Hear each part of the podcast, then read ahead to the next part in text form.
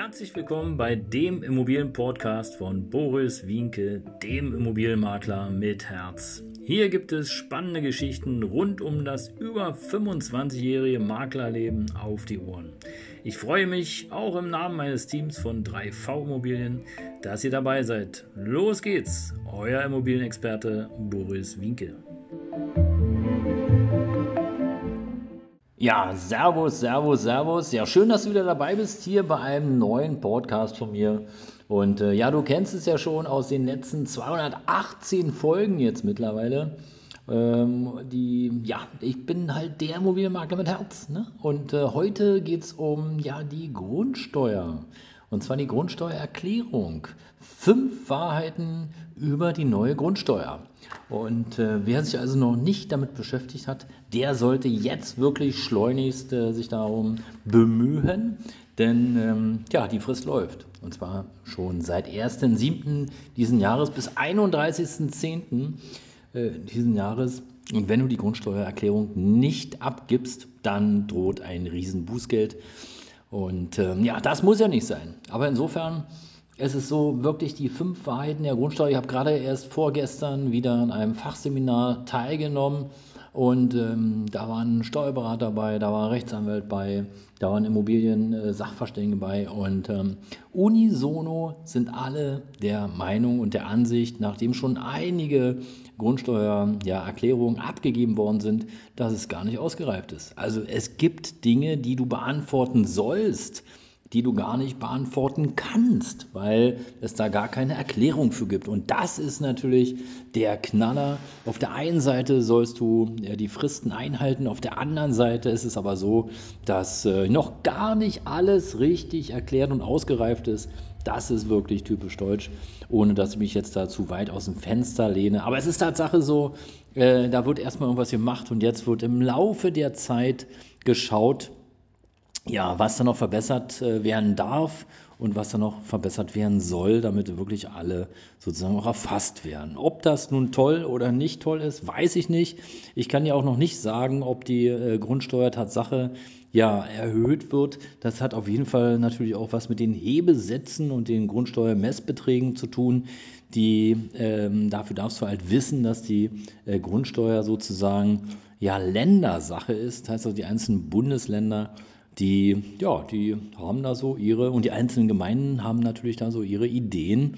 Und äh, wir alle werden dann sehen, ob die Grundsteuer sich dann erhöht oder ob sie gleich bleibt oder gegebenenfalls sich auch verringert. Das ist die große Frage. Aber umso wichtiger ist es wirklich, dass du die richtigen Angaben machst äh, und nicht zu viel Fläche beispielsweise.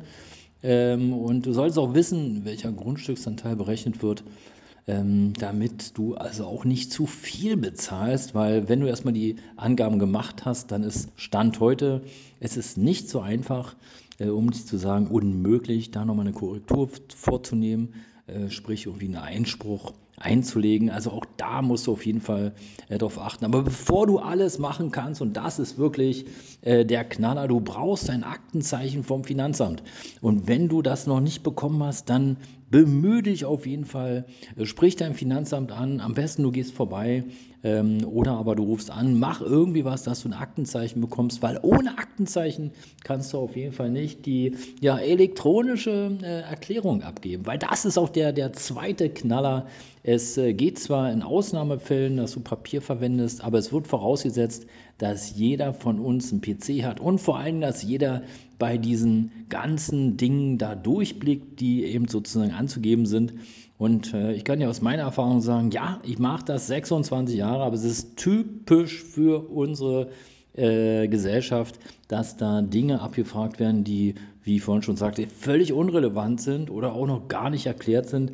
So zum Beispiel Bruchteilsgemeinschaft oder Grundstücksgemeinschaft. Ja, wird nicht erklärt, wo ist der Unterschied, was gibst du richtig an. Klar kann ich dir dabei helfen, klar kann ich dir äh, sozusagen auch dir wertvolle Tipps geben. Ähm, auch zu dem Thema, ja, wo ist der Unterschied zwischen Zähler und Nenner? Ja, keiner erklärt es richtig. Äh, auch da kann ich dir helfen. Bei der Eingabe, damit es nachher richtig läuft. Denn im Grunde genommen ist es so, wenn du was Falsches eingibst, dann äh, bekommst du auch eine, einen falschen Steuerbescheid. Ja, das muss man halt auch so sagen. Oder wenn du äh, irgendwas eingibst, was nicht funktioniert, dann kommst du nicht weiter. Ja? Und abspeichern ist auch nur bedingt möglich. Also im schlechtesten Fall müsstest du sogar alles nochmal von vorne angeben. Ähm, ja, mehr dazu auf jeden Fall äh, hier in meinem kostenlosen Leitfaden habe ich extra zum äh, Download zur Verfügung gestellt, damit du weißt, sozusagen ähm, zum äh, einem, äh, wo du hin musst, also welche Unterlagen du auf jeden Fall brauchst und natürlich auch welches Berechnungsmodell äh, für dich wichtig ist, denn das ist von Bundesland zu Bundesland unterschiedlich. Also auch da gibt es keine richtige Einheit. Ähm, und äh, bei dem einen äh, muss man halt weniger angeben, bei dem anderen mehr.